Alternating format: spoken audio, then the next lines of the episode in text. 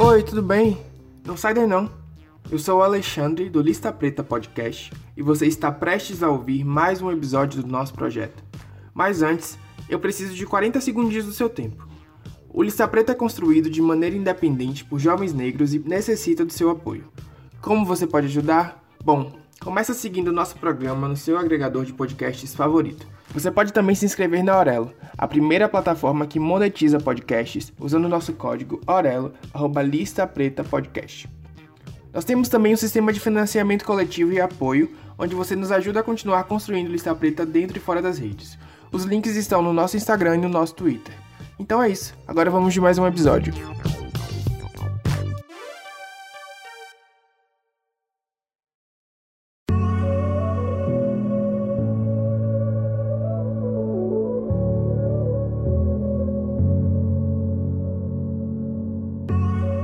Gente, eu sou o Alexandre. Hoje eu tô sozinho, mas não tão sozinho assim, porque eu trouxe novas companhias. Eu tenho aqui comigo Jader e o Matheus, que fazem parte do Lista Preta nas redes sociais. Hoje vocês vão ouvir as belíssimas vozes deles. Jader, por favor, se apresente. Oi, gente, eu sou Jader, Uai Jader nas redes sociais. Me sigam, por favor, porque eu preciso de seguidores. Tá solteiro, né, amigo? Venda seu peixe, Jader. Muito Pode solteiro. vender. Ah, eu tô muito solteiro. Pode mandar DM. Muito solteiro. Não, eu sou tímido, né, Alexandre? Então pode mandar DM, pode mandar nude, pode ficar à vontade, que eu tô aí. E eu retribuo. Matheus, por favor, se apresente também em suas redes, se divulgue. Olá a todos, eu sou o Matheus, arroba Matheus Vital no Twitter. É, infelizmente solteiro. E quem quiser trocar uma ideia é só chegar, me procurar nas redes sociais. E é isso. Você que está aí no eixo Rio-São Paulo, estou aqui. Tô te mandando uma DM agora, Matheus. Vai retribuir? Se for retribuir o nude, eu mando. Eu aceito. Então, hoje a gente tem também um convidado super especial. Não que os meninos não sejam, mas eles são da casa. Então, é, que é o Ismael, daqui de Salvador. O Ismael é influenciador digital. Ele tem um trabalho super maneiro no Instagram. Por favor, sigam ele. Ismael, fale com os listers. Fala as suas redes, enfim. Olá, gente, tudo bom? Me chamo Ismael. Crio conteúdo também no Instagram, no Twitter. Me sigam lá, Ismael Carvalho SS no Instagram e Carvalho Ismael S no Twitter. Também tô solteiro há dois anos. Eita, tá todo mundo solteiro. Eu também tô, gente, há uma semana. Ah, mas ficar solteiro é bom também. Eu gosto de ficar solteiro. Eu adoro. De verdade. Uhum. Ah, mas tem hora que dá vontade de ter alguém ali esquentando o pé. É, né? É, né? Eu, eu, eu acho que meus amigos também cumprem um papel assim muito bom na minha vida, então eu não sou uma pessoa muito que, tipo, ah, eu preciso de um namorado. É nisso aí que a gente cai na cilada, mas tudo bem. Eu também acho. Verdade. Devia ter pensado nisso. Não pensei. Vamos lá. O episódio de hoje, é, o tema é bichas pretas. Assim, a escolha do tema não foi aleatória, porque é o nosso décimo episódio. E o Lista Preta meio que começou com isso. Pra quem não sabe, a gente começou com uma lista de filmes LGBT com protagonismo negro. E aí foi que tudo começou lá há um ano e meio, quase dois anos atrás. Então, para marcar esse décimo episódio do podcast que nasceu esse ano e tá caminhando ainda é, de, de andadeira, mas tá caminhando, eu decidi escolher, escolher esse tema junto com os meninos que não estão aqui hoje, Clara e a porque eu achei significativo. A gente vai falar um pouco sobre as nossas vivências, porque todo mundo no lista preta é bicha preta, exceto Clara, que é a nossa cota heterossexual. E também, assim, as dores, alegrias, um pouco. A gente vai compartilhar um pouco também de alguns relatos que a gente pegou na- nas redes com o pessoal que, que nos segue. E é isso. É um episódio bem sobre vivência mesmo, experiência. Não, a- não tem nada de ditado como regra, tem nada de. Enfim. Vamos lá. O primeiro tópico que eu queria compartilhar com vocês é falar sobre esse processo de sair do armário. Eu queria saber de vocês como é que foi, o que é que vocês acham, qual o conselho que vocês têm para as pessoas que de repente estão pensando em sair, esse lugar do armário que tanto se fala, o que é que é para vocês, o que é que significa, enfim. Então, é, para mim o processo até que foi bem tranquilo, sabe? É, tranquilo em partes, porque eu fui mesmo me descobrir gay mesmo, me aceitar gay só depois da, da- do ensino médio, é, entrando na faculdade, que foi quando eu comecei a ter contato com outras pessoas, outros gays, lésbicas, e comecei a me aprofundar mais nesse universo, que, que aí começou o meu processo de aceitação, mas o me assumir mesmo para minha família, para os meus amigos foi bem antes, mas assim, acho que o mais especial, né, que foi para minha família, para minha mãe, foi no ano passado que eu decidi, depois de algum tempo, já tinha terminado faculdade, já tinha saído de casa, então acho que era o momento certo e não tinha mais por que eu me esconder, sabe? E também porque na época eu estava em um relacionamento, não queria ficar nessa coisa de sigilo, as escondidas, então é, eu conversei com a minha mãe, foi super de boa, porque no fundo a gente sabe que mãe ela, ela sente, ela sabe o que o que está acontecendo, o que está passando, né? E eu fiquei muito aliviado da minha mãe ter falado para ser feliz, sabe? Do meu jeito mesmo, porque ela já sabia e para ela isso hoje é algo super normal, sabe? E é um aprendizado para ela também, porque mudou muito o nosso diálogo e a forma com que questões relacionadas à, à sexualidade são abordadas dentro da minha casa, sabe? Então isso foi, foi bem positivo para mim. Jada, como é que foi para você? Para mim foi uma questão muito mais pessoal, muito mais interna, assim, do que para os outros me entender gay foi uma coisa que demorou, demorou, não demorou, foi, foi cedo, na verdade, foi no início da adolescência, mas para eu aceitar que estava acontecendo e que não tinha problema nenhum nisso, foi uma coisa um pouco dolorosa, assim.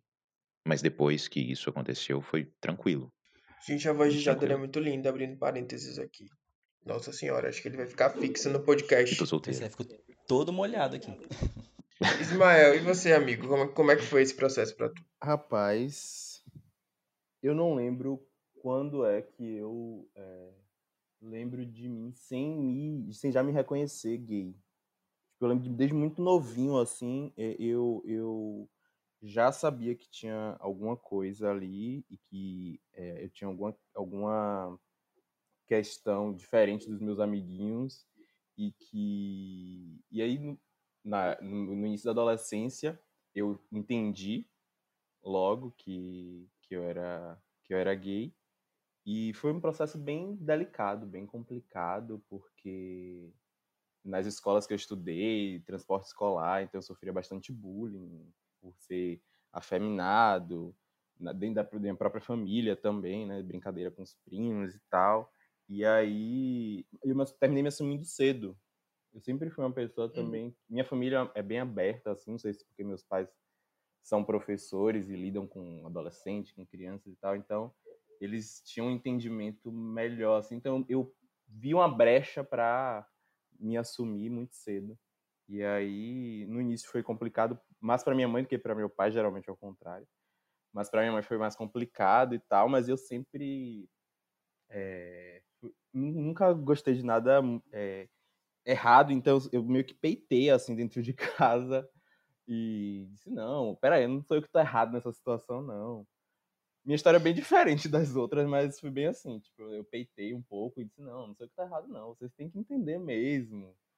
E aí, e aí, aí foi isso. E aí eles foram entender. Minha mãe, meu pai foi, tipo, muito de boa. Meu pai falou, chegou para mim e falou. Bem virginiano.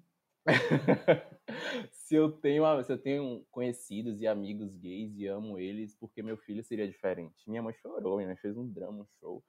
Aí, e aí, tipo, eu tive muito apoio de minha avó, de minhas tias nesse processo. Elas, tipo, se juntaram ali comigo para conseguir mudar um pouco isso dentro de minha mãe. Aí, mas hoje em dia minha mãe é 100%, 90% tranquila em relação a essas questões.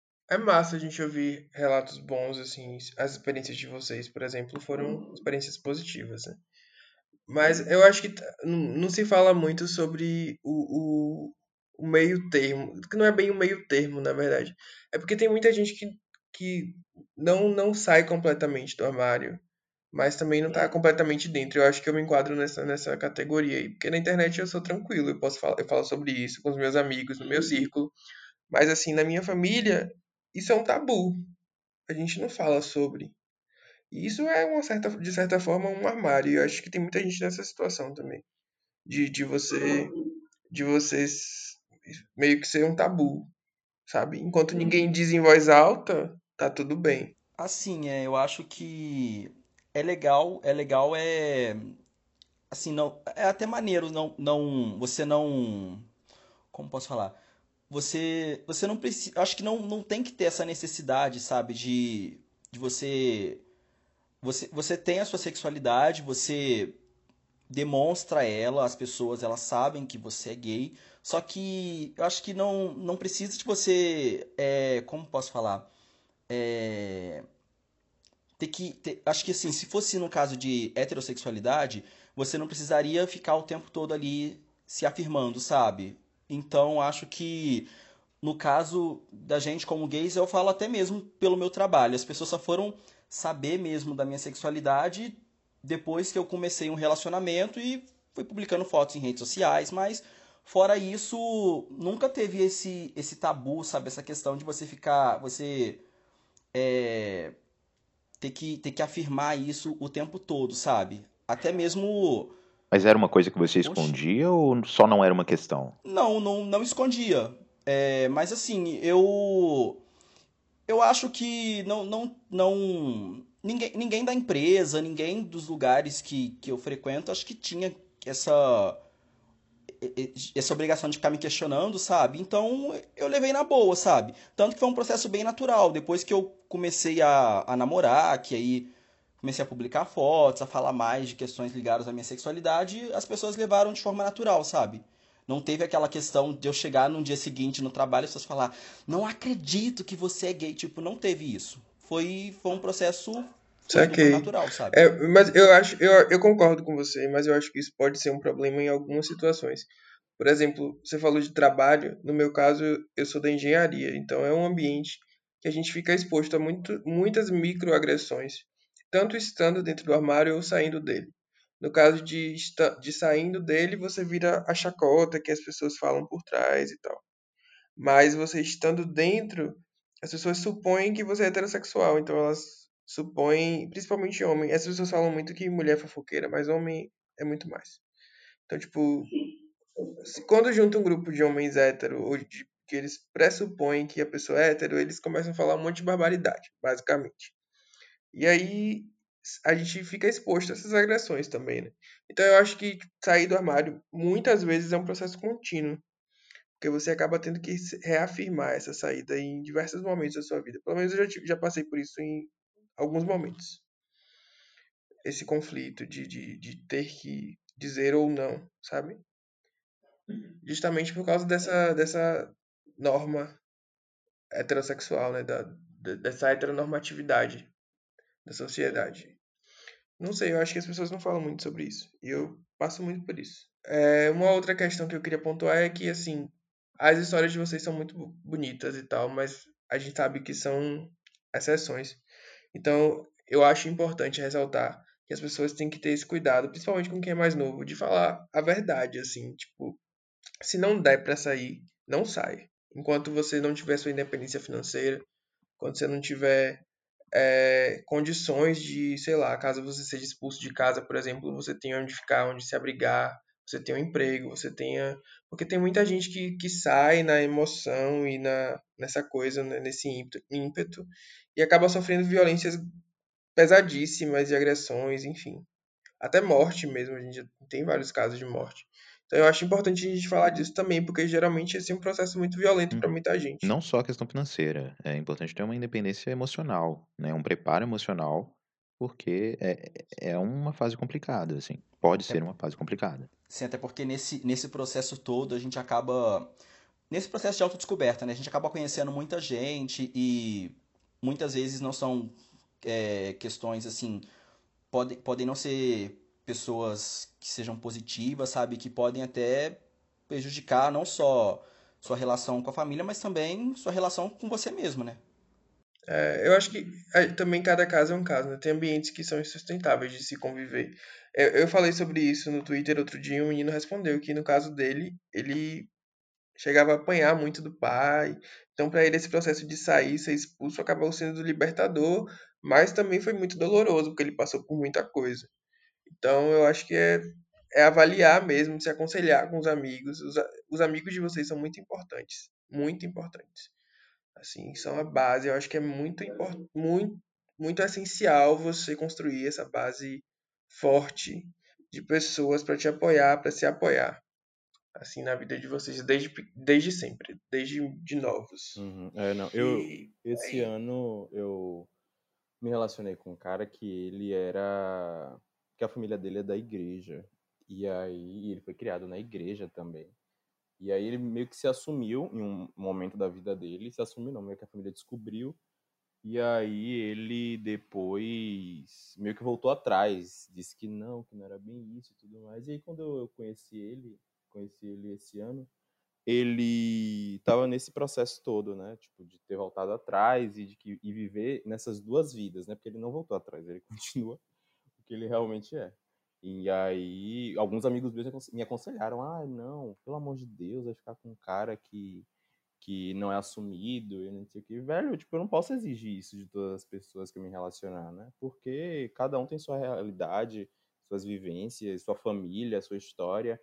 Eu não posso exigir que todas. Eu tenho o direito, né, de não querer me relacionar, mas eu acho. Uhum. É, acho extremamente complicado eu querer exigir isso das pessoas. É isso que eu ia perguntar pra vocês, se vocês teriam um relacionamento com uma pessoa hoje não assumida, como é que é pra vocês? Amor, eu teria um relacionamento, ponto.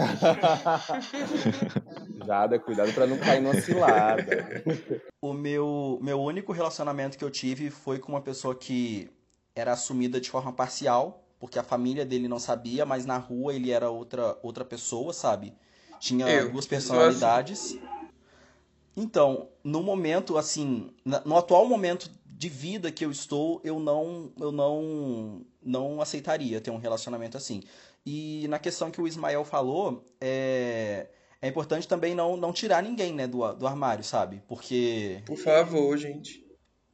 Porque na, na situação que ele, que ele estava, dependendo de como a pessoa reage, ela poderia muito bem fazer isso, sabe? Acho que, que ele seguir os conselhos ajuda da melhor maneira. Eu acho que depende, no meu caso, porque assim, existem níveis, né? Tipo, tem a pessoa que não é assumida, mas ela é tranquila com ela mesma, com enfim. E tem gente que tem um nível de auto-ódio que é muito grande, que a pessoa é tão, tão reprimida que ela fica ali naquela coisa do discreto, que odeia feminazes, que não sei o que, ali, ali já é muito pesado, assim. Mas acho que um não, uma, uma pessoa não assumida de boa, não sei se vocês entenderam o de boa, Sim. assim, acho que tudo bem. É, não, pra, pra mim. mim seria nesse caso também. Esse rapaz mesmo, ele era, tipo, ele era de boa, bem de boa, ele era afeminado e tudo uhum. mais, então, um cara no sigilo, não, aí você também não, não quero, não, tipo, que não, não, não tem, tem problema com pessoas afeminadas, isso eu também não quero pra minha vida, não. É, que eu ia falar que ainda nesses, você deu dois exemplos aí, ainda dá para colocar um terceiro, que é aquela pessoa que eu já, já, já me relacionei com uma pessoa assim, que é você se relacionar com alguém que não é assumido, e aí, naquele momento que você está com a pessoa, tudo corre muito bem.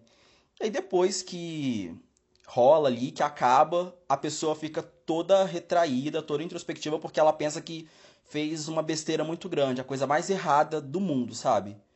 E isso também acaba com, com qualquer clima, acaba com a gente também, sabe? É, eu vou entrar um pouco agora no, no próximo tópico, gente, que a gente falou de se assumir, que é esse processo nos aplicativos. Eu queria saber de vocês se vocês usam aplicativos. Já você usa aplicativos? Se uso. Uso. Você manda áudios em aplicativos? Não. Áudios de voz? Não mando.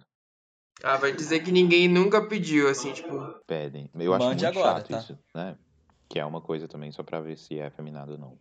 É, real, real. Isso e quando pedem minha altura e meu peso. Eu fico muito. Gente, Nossa. Pelo amor de Deus. Eu fico com muita raiva. Ai, sim. Isso aí eu, eu paro, eu paro a conversa, eu não consigo. Mas eu uso bastante. Eu tenho usado, não tenho usado porque é pandemia. sabemos, sabemos. Olha, eu tenho um aplicativo de falsa localização, eu vou colocar no seu endereço já ver se você não tá usando. Já, já jamais, descobriu a vacina e tá usando o aplicativo gente. sim. Isoladíssimo. Desde abril ou março, sei lá, quando começou. Mas vocês Enfim. usam qual? Vocês usam quais apli- aplicativos? Agora Só o o Tinder e o Grindr? Uhum. Eu também. Mas eu tenho, eu tenho épocas. Porque, tipo assim, eu, eu uso, uso, uso, e aí. Você usa zero o tudo, aplicativo, aí você vai pro próximo. É isso. Zero. Aí eu apago tudo nessa e fase fico aí. uma semana sem, aí volto. Apaguei semana. tudo. Não, eu já tô quase um mês já, nem quero mais saber. Cansei. Hum, engraçado, te vi aqui, hein? Olha só. Eu, eu- hoje eu prefiro o Grindr do que o Tinder, por incrível que pareça. Eu já, já, já fui mais do Tinder, hoje eu sou mais do Grindr. Ai não, já vi todo mundo aqui do bairro no Grindr, chega. Será que você usa mais o, o Grindr porque tem menos conversa? Sim, Talvez. no meu caso sim. É, não, não é nem porque tem menos conversa, é porque no Tinder existe uma obrigação de conversar. E quando as pessoas têm a obrigação de conversar, elas não saem do oi, tudo bem. Aí pra mim é muito chato, porque eu sempre tenho que conduzir a conversa. Eu sempre tenho que ser a pessoa que vem com a piada, com, com a, sabe? Aí eu, eu, tipo, eu instalo, aí no primeiro dia eu vou super animado, pá, pá, falo com todo mundo. Aí depois eu canso, da, da- porque as pessoas não sabem conversar, gente. Aí eu prefiro o Grindr, que é só oi, oi, vamos ali. Não vou mentir. Mas puxando pra questão racial, você acha que é, é- o risco de, de ser sexualizado é menor? Hipersexualizado? Não, no, no Grindr é maior, muito maior.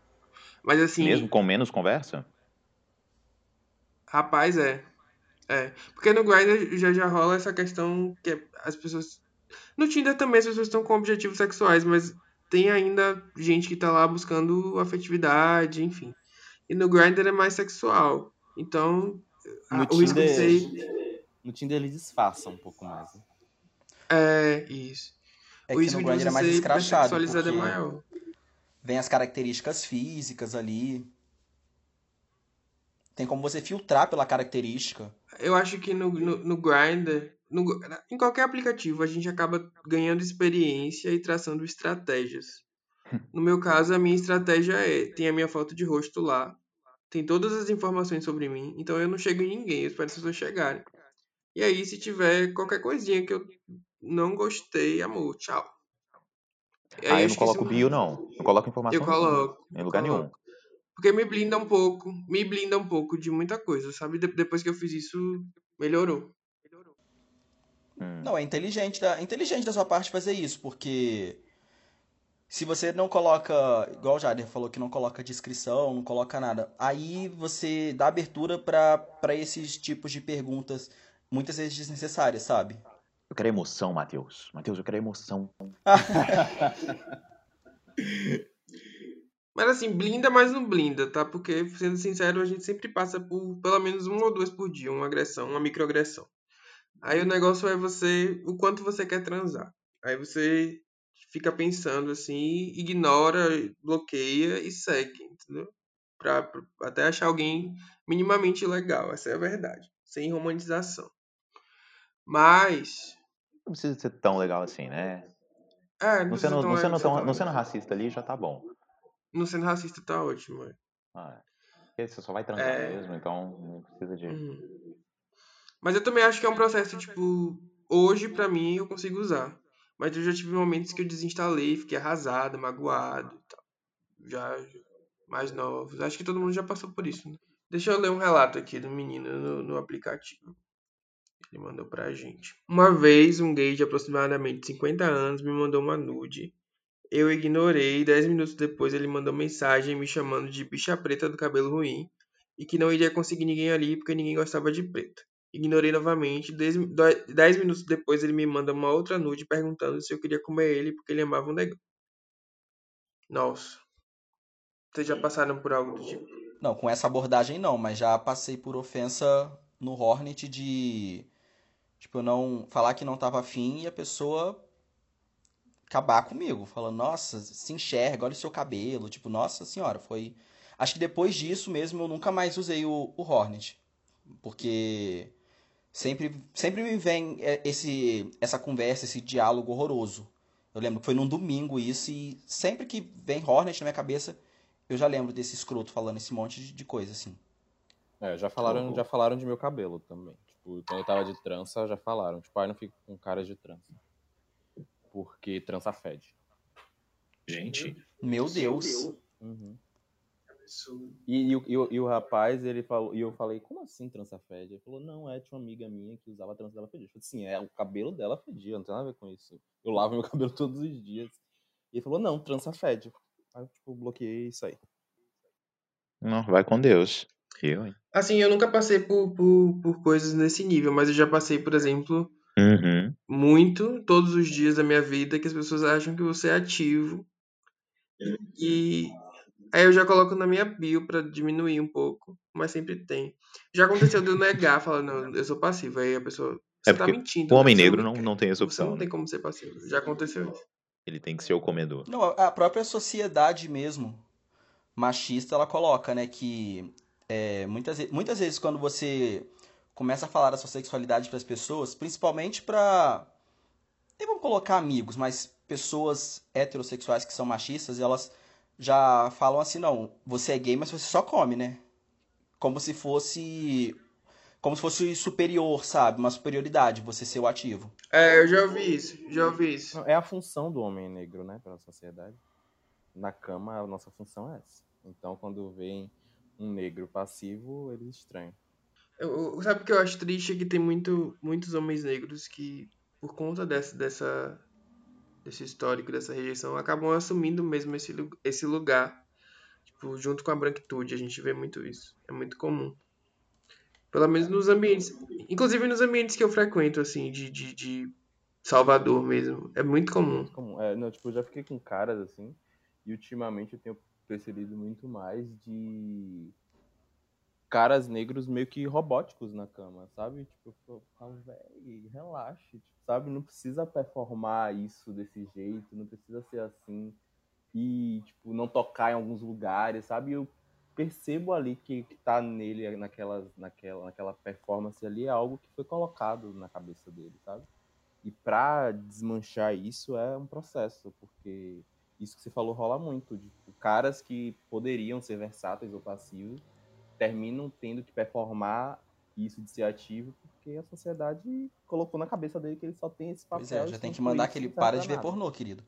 Porque também tá estragando eles, tá estragando bastante. E o quanto a pornografia influencia nisso? Pra vocês, como é que vocês acham? Acho que em alguns casos até reforça o estereótipo, sabe? Isso é bem negativo.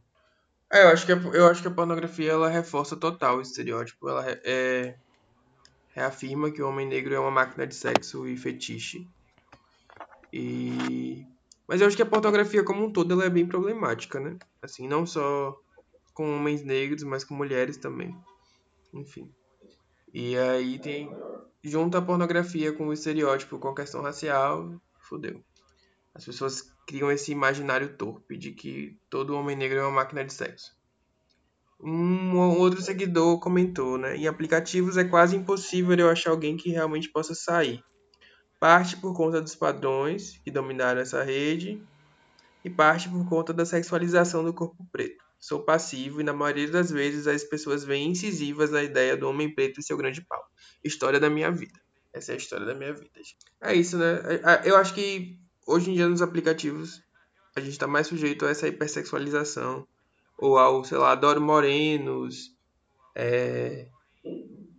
sabe essas coisas. Para um moreno você é bonito. Isso eu já passei muito. Eu nunca passei por esse racismo mais que, que é para agredir no sentido de de falar mal da, da sua aparência física, mas eu sempre passei por esse racismo mais voltado para hipersexualização, assim, do, do, do homem negro. Acho que hoje em dia é o que eu sofro mais, é mais comum. Agora vai dizer que você não curte brancos pra você ver É uma experiência interessante, né? Você colocar. Eu vou, acho que eu vou fazer um experimento um dia. Eu vou colocar. Eu vou fazer. Me cobrem, pessoal do Lista Preta. Eu vou fazer e vou postar. Vou colocar lá, não curto brancos. Pra ver o que, que acontece. Sim, enfim. É, sobre os aplicativos ainda, né? Eu acho que, de novo, é importante falar pra quem tá começando que os aplicativos eles não representam você, nem a vida real, nem onde você pode chegar, o que você pode ser. Eu, eu gostaria muito que tivessem me dito isso lá atrás, porque eu já sofri muito com o aplicativo. Porque às vezes você recebe uma. é, você recebe uma, uma, uma crítica à sua aparência, um, um- não sei, um- uma desqualificação pesada, e você fica se sentindo pequeno mesmo, diminuído. Afeta sua autoestima, não vou dizer que não afeta, afeta muito. Então, o que eu, primeiro o que eu tenho para dizer, evitem ao máximo. Uso, hoje eu uso, porque minha autoestima foi construída e, enfim. Mas enquanto vocês puderem evitar e, sei lá, eu acho que o Instagram hoje é muito melhor do que aplicativos ou e o Twitter, porque Ah, o Instagram é ótimo. porque primeiro que Ah, você Twitter. se cerca de, de pessoas que você tem preferências e gostos em comum. Você acaba conhecendo as pessoas, é mais seguro, porque essa pessoa está numa rede social, não é um desconhecido estranho de aplicativo. E aí tem essa questão, porque rola os flertes, tem as DMs, enfim. Acaba sendo utilizado por muitas pessoas, como meu amigo Jader, como um aplicativo de pegação.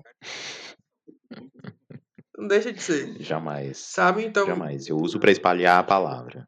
minha dica preciosa é essa, assim, se evitem e prefiram usar as redes sociais, mas se não der para evitar, se blindem ao máximo. E, enfim, se protejam, pelo amor de Deus, quando vocês forem sair com alguém. Mandem a localização, a foto da pessoa para seus amigos. Mandem o, as redes sociais, se tiver como. Não saiam assim, porque só essa semana mesmo que a gente está gravando, eu li pelo menos três agressões violentíssimas em aplicativos de pegação.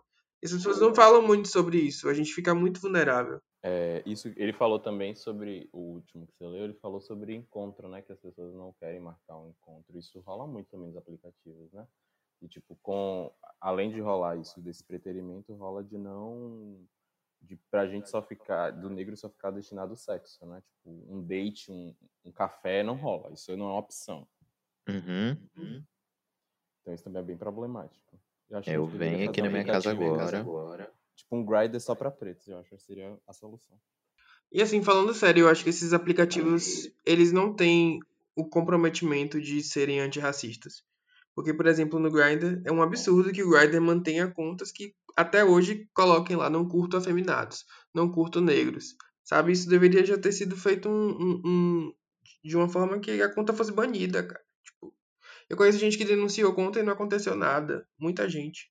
Enfim, vamos para o próximo tópico, que agora a gente vai falar sobre preterimento e solidão do homem negro. O que é que vocês consideram preterimento e solidão? Porque muita gente acha que quando a gente fala de preterimento e solidão, a gente está falando apenas de tipo uma pessoa que não fica com ninguém em hipótese alguma, que as pessoas rejeitam. Então, qual a concepção de vocês de, de preterimento e de solidão? Ismael, qual a sua concepção de, de preterimento? O que é que você acha? O que é que você entende por preterimento e solidão do homem negro? Assim, na sua visão. Nós não somos preteridos há séculos, né? O homem negro ele é preterido em todos os, em todos os âmbitos da sociedade. E se tratando de meio gay, não, não seria diferente. Nós não, nós não fomos vistos como possibilidades para receber afeto. A, a, o lugar do homem negro na sociedade, quando, é, quando a gente fala de relação, está muito estabelecido, sabe? Nós servimos para a sociedade para desempenhar aquele papel de o homem é, voraz que vai realizar seus desejos sexuais ou e, tipo, eles não conseguem, por mais que a gente seja criativo, honesto, tenha várias outras qualidades, não conseguem enxergar a gente, tanto no meio hétero quanto no meio gay, não conseguem enxergar a gente como possibilidade mesmo para se relacionar de outra forma que não seja sexual. E é isso. Eu concordo. Eu acho que essa, essa questão do preterimento é a que mais pesou pra mim. Assim, assim, mais do que a hipersexualização até. No sentido de. Porque você se sente pequeno, você acha, você acha que é culpa sua primeiro. Você acha que não é uma questão maior. É uma Você acha questão que tem com algo você. errado com você. É, você acha que tem algo errado com você. Isso. E você demora até entender que não é você. É algo maior que você. É, você meio que não consegue entender por quê, né? De onde é que isso vem, por que eles ficam com aquele cara ali que nem é tão bonito só porque ele é branco e não, não olham pra mim. É, é muito complicado. Quando você, quando você entende, antes de você entender isso tudo, você passa por umas bads bem pesadas. Você acha realmente que Acho que até errado. depois, né? Até Não, depois você sim, entende. é, uhum. Acontecem momentos bem Sim. complicados. Não, e tem aquela questão também de que muitas vezes a, os homens eles procuram procuram pela gente esperando esperando uma coisa, mas aí quando vê que que a gente é, vamos colocar poderado, mas assim é que a gente tem, é, é inteligente, tem estudo, é dono da própria vida tem toda essa independência, eles já se sentem coagidos e meio que pulam fora também, sabe? Porque parece que eles, em alguns casos, querem alguém que seja inferior para poder pisar, humilhar e mostrar que eles que são os donos da, os donos da porra toda. Sim, é uma coisa que eu converso muito com meus amigos é quando eles percebem que nós, que nós somos inteligentes, que nós temos, que nós questionamos as coisas, que, que a gente raciocina, sabe? Eu, eu percebo quando eu me relacionei com alguns homens brancos que tipo, a surpresa em perceber que eu sou inteligente. Isso é muito problemático. Eu não ficaria espantado, Ismael. eu já fiquei um dia. Você não é, você não é branco, Jader. Pois é, tá vendo? Tá, vendo? tá anotado já. Você fala isso pra todos, Salvador, tô sabendo. Gente do céu, não tem como defender já, né? É, isso é verdade. Acho que quando eles percebem que a gente não corresponde ao estereótipo de. que, que eles passam a vida imaginando do que a gente é, é rola muito isso, de tomar toco, de, de enfim, a relação esfriar, entre outras coisas. É, o que é curioso também, porque quando você fala em gays, tem, tem muitas tribos, né? Tem o, o, a Barbie, você tem as afeminadas, você tem os twinks, você tem. Enfim, você tem uma série de tribos. E quando você fala do homem negro dentro da comunidade gay, é como se a gente fosse todo mundo uma coisa só, que cabesse numa mesma caixinha. A gente não tem os nossos grupos de diversidade, quando na realidade a gente é muito diverso. Enfim. E tem sempre essa redução, né? essa limitação, aquele rótulo, aquela caixinha que as pessoas acham que o homem negro tem que corresponder. E por isso a gente é muito vítima dessas coisas, da, da falta de responsabilidade emocional, da.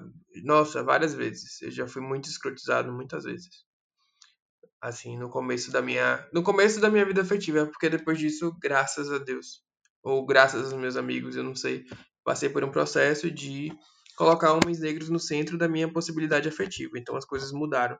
Não vou dizer que mudaram completamente, porque homens são homens, entendeu? Então sempre vai ter, sempre, sempre vai ter aquela coisa, né? Relacionamentos são difíceis. Mas mudou totalmente a minha perspectiva e, e também o tratamento, enfim, a minha autoestima mudou completamente. Não, essa, essa, essa, a gente identificar isso é extremamente importante para nossa saúde mental mesmo. E eu não sei se acontece com vocês, mas tipo de, principalmente hoje em dia, né, que a gente debate muito essas questões raciais, de caras brancos chegarem com um papinho de que entende todas essas questões e tudo mais, vai se aproximando, se aproximando, e no final das contas termina se comportando igual como os outros escrotos e é, fazem o que querem, depois arrumam uma desculpa, somem dizem: ah, não, não tô pronto para relacionamento, ou não quero isso agora, e daqui a um mês tá namorando outro cara branco. Quando você começa a. Essa, essa, esse processo de descolonização, assim, sabe, dos seus pensamentos, você começa a ver beleza em você, você vendo beleza em você, velho, você começa a ver beleza nos seus também. Você começa a enxergar os Total. seus como possibilidade. Exatamente. Então você não você não começa a ter aquele o branco como parâmetro, o padrão estipulado pela sociedade como parâmetro de beleza. Então é uma chavinha que vira e que não desvira mais. Com certeza. Eu acho que a gente já meio que entrou no próximo tópico, que é justamente isso, a questão da palmitagem e do, do afrocentrado. Que na verdade afrocentrar não é só relacionamento, né? É um conceito mais profundo, mas por hoje a gente está falando da questão do relacionamento, que é você colocar homens negros como centro da sua possibilidade afetiva, enfim. É... O que, é que vocês acham de palmitagem, gente? Qual a opinião de vocês? Os palmiteiros. Você é palmiteiro, Jada? Então. ah. Ai, meu Deus. Não, eu tenho sido menos. Você tem sido menos. Mas eu já fui bastante. Tenho sido menos. Mas não vou dizer que eu não, eu não beijo um, um- um branco, não. Mas assim, tem que ter boca. Eu não vou ser hipócrita de falar que, que nunca fiquei e que não ficaria com pessoas brancas, sabe? Então, assim. Eu acho que. eh, Sabe, o que eu penso muito também é a pessoa ter, ter consciência, sabe? De, de classe, do papel dela e das pessoas ali no, na sociedade, porque não adianta também você ficar por ficar. A pessoa tem que ter, tem que ter um conteúdo, tem que ter algo a acrescentar ali. É, o Lista Preta vai ser cancelado porque são todos palmiteiros, tá, gente? Ismael. Ismael também, Ismael também fica com homens brancos. Fala, Ismael. Fico com homens brancos, mas muito menos do que as pessoas pensam. Tem uma fama que não corresponde Eu, é, eu acho isso também. Vou te defender aqui. Olhe, ele fica menos do que as pessoas falam, viu? Muito menos. Todos os meus namorados foram homens pretos. Todos os meus namorados foram homens negros. E. Mas enfim. Enfim, fiquei com um cara branco no ano. Foram quantos namorados? Tive três namorados. O que eu conto assim, três. e todos, todos eram Ele homens brancos ele esqueceu. todos eram homens negros e e é isso É, tipo, eu fiquei, fiquei com um famosinho aí e as pessoas acham que pronto Ismael só namora e só fica com homens brancos mas enfim né eu tô bem com minha consciência e as pessoas Enfim, é, a minha opinião sobre, sobre palmitagem é, é a seguinte. Eu acho massa quando pessoas que escolhem, como ato político mesmo, só se relacionar com pessoas pretas. Eu acho incrível. Não é a escolha que eu fiz no sentido de tudo bem se eu ficar com um cara branco, mas não é a minha preferência, não é a minha prioridade, tá longe de ser. Eu acho que o discurso, a, a, a problemática tem que ser discutida sim, porque a gente tem um histórico mesmo e não só no meio gay, né? Principalmente no meio hétero, de homens negros que ficam com mulheres brancas e pretendem mulheres negras. A gente tem esse histórico, tem que ser debatido, tem que ser falado. Eu só tenho problema quando o debate vira culpabilização, porque eu acho que acaba. Não sei, eu acho que todas as pessoas negras são vítimas dessas violências. E você acaba, sei lá, culpabilizando uma pessoa que já é vítima de uma violência também. Eu acho que é importante falar sobre, e falar o quanto é importante você se afrocentrar e colocar pessoas pretas no centro da sua afetividade. Mas isso, isso tem que ser feito de uma forma pelo menos diferente da que eu vejo nas redes. Eu não gosto muito da forma que isso é debatido nas redes. Eu acho que é meio. Enfim. Na verdade, eu não gosto de nada de, de, de como nada é debatido nas redes. A verdade é essa. Sai da internet então, amor. Eu não posso. Desativa. amigo. Eu sou famoso na internet apenas. Ah, meu Um dia eu vou Deus. migrar, um dia eu vou Pronto. migrar pra TV. Tá boninho. Ah, pronto. Beijo boninho. Aí eu vou poder sair da internet. Mas por enquanto não dá. eu tenho uma versão E é total eu tenho uma versão total ao jeito que as pessoas debatem essa questão nas redes sociais de verdade né Esses- essas pessoas que viram é, que ficam investigando a- a- os relacionamentos das pessoas para pessoas pretas, né, fazendo isso, para recriminarem as atitudes de pessoas. Ah, você ficou com pessoas brancas, só fica com pessoas brancas, isso e aquilo. Eu acho isso terrível, eu acho que é o que você falou. Eu acho que nós somos todos frutos disso tudo aí. E ou você, eu sempre penso assim, e não só em relação a essa questão, mas em relação a qualquer outra questão envolvendo e essas questões, as questões raciais.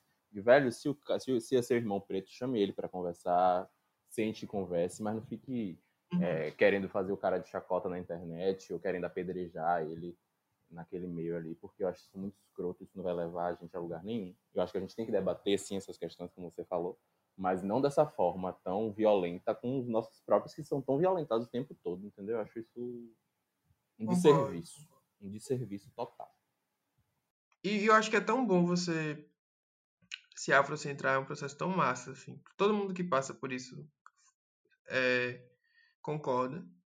Que é muito mais interessante, pelo menos pra mim, você falar dessa vivência, falar de como foi importante pra, pra gente sair disso, de ficar com pessoas brancas e, enfim, do que acusar, sabe? Eu acho que, não sei, acho que chega mais o discurso. Com certeza. Isso que você, quando você perguntou da palmitagem, eu acho, eu, eu acho exatamente o que você falou, de que, que a gente tem que, que supervalorizar isso do, de afrocentra, se afrocentrar, mas se, velho, se você for palmitar, vá com consciência do buraco que você pode estar se metendo, sabe? Porque se, se um dia eu escolher me relacionar com uma pessoa branca, eu tenho que ter consciência do buraco que eu posso estar me metendo. Eu penso sempre Sim, assim, sabe? Tipo, dos riscos que eu tô correndo, do risco que eu tô colocando na minha saúde mental.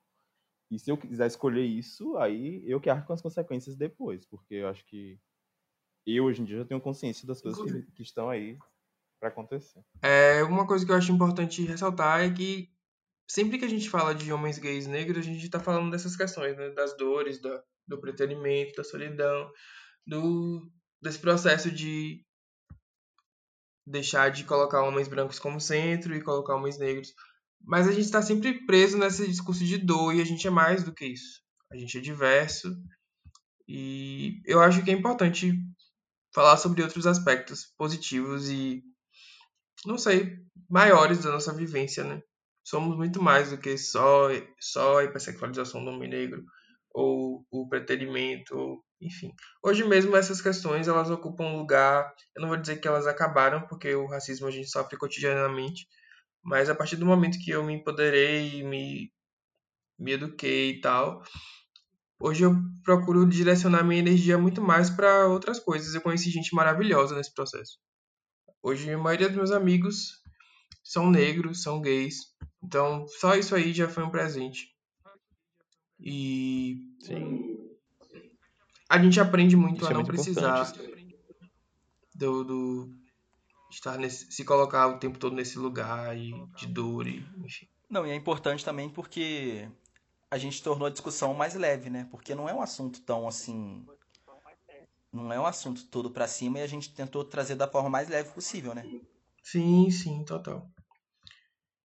Isso que você está falando é muito importante, Alexandre. Se cercar de pessoas negras, assim, com vivências parecidas com a sua. Eu acho que deixa a, a, a jornada leve mesmo.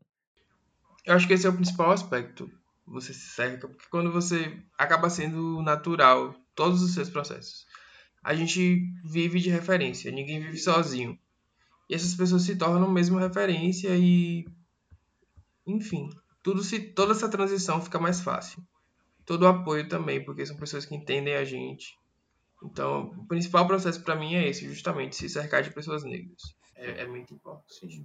E eu acho que, além de, além de se cercar de pessoas negras, você é, entender um pouco sobre essas questões raciais. Né? Eu acho que isso é uma libertação para a gente em todos os sentidos, não só quando a gente fala de sexualidade. E eu acho que quando você começa a entender todas essas questões, você, você enxerga as coisas por um outro por um outro por um outro olhar, sabe, por uma outra mente. Você não aceita mais algumas coisas, você não não gosta mais de algumas coisas que você gostava. Então eu acho que você ir atrás mesmo, sabe, de literaturas pretas e eu acho que esse esse para mim é um dos maiores, um dos melhores caminhos para você se libertar de, tudo, de todas essas amarras aí que, que, que a sociedade prega desde sempre. Não, e além de você, você procurar referências e se cercar de pessoas que, que estejam alinhadas, né, com você, é importante também você não, não colocar ninguém, sabe, na frente de você mesmo. Acho que é importante você se amar, se colocar em primeiro lugar, porque quando a gente coloca outra pessoa na frente da gente, essa pessoa fica duas posições à frente da gente, né? Então, é importante que a gente se goste, se ame do jeito que a gente é. Se for preciso melhorar em alguma questão, a gente trabalha isso, mas nunca colocar os outros na frente da gente, colocar os outros como prioridade. A gente tem que ser prioridade o tempo todo. É, eu, eu, eu tenho um problema com esse. Não é que eu tenho um problema. Eu concordo com o que você disse. Mas acho que até esse processo de se amar e de. de... Ele, é, ele é gradual muitas vezes, porque na real a gente é vítima do desamor do mundo, né? Então quando tá todo mundo é, te preterindo, te... enfim, é difícil você se olhar e se, se reconhecer. Eu acho que é um processo também. Então eu tenho um, um. Não vou dizer que eu discordo, que eu concordo com você, mas eu tenho esse essa coisa assim do se ame. Eu acho que as pessoas primeiro a gente precisa se sentir amado também e abraçado. A gente tem que buscar esse esse esse amor. Eu acho que a forma de buscar é justamente essa que você também falou, Matheus, de, de dessas referências, enfim, do que já foi falado aqui. Certo. Então é basicamente isso, galera. É, não vou me estender muito. Para todo mundo que ouviu, É, obrigado por estarem aqui. Eu acho importante que, como eu disse no começo, esse vai ser um episódio sobre vivência. A gente não tem nenhuma verdade absoluta aqui, nem estamos ditando coisas. Então sintam-se livre, livres para discordar, concordar, dar opinião. É, eu achei importante fazer esse episódio porque eu sei que o Lista Preta tem uma audiência gay muito grande. É a maior, inclusive. Isso é, é dado no do nosso Spotify. Por exemplo, a gente foi ver que a maioria dos nossos ouvintes são ouvintes de diva pop. Então quem ouve diva pop é amor. São gays, gays teens. Então eu achei importante falar sobre as nossas vivências mesmo, sem sem muita sem muito rodeio, sem bancar aqui o acadêmico, a pessoa que estuda questões raciais e tal, desse lugar, sabe? Eu acho que era importante falar do lugar da, da pessoa mesmo, tipo, que tem dúvidas e questões e questões não resolvidas, questões resolvidas. Justamente para que role essa identificação, espero que role com pessoas mais jovens que, que escutam a gente de repente. Ou pessoas mais velhas também que passaram pelas mesmas coisas. Enfim. Eu, acho que a, o grande, a, a grande lição que já foi falada é justamente buscar esse sistema de apoio. É a coisa mais importante de tudo, antes de, de qualquer coisa de, com pessoas negras. E é isso, eu queria agradecer muito a vocês pela disponibilidade. Esse episódio foi gravado duas vezes, para quem tá ouvindo, porque a gente teve um problema técnico no primeiro, então Jader e Matheus estavam na, na, primeira gravação. Muito obrigado. Eu vou chamar vocês mais, inclusive, para outros episódios. Vou colocar vocês na bio, desculpa, que vocês não estão na bio. Colocar, tá, Jader? Arroba o Jader.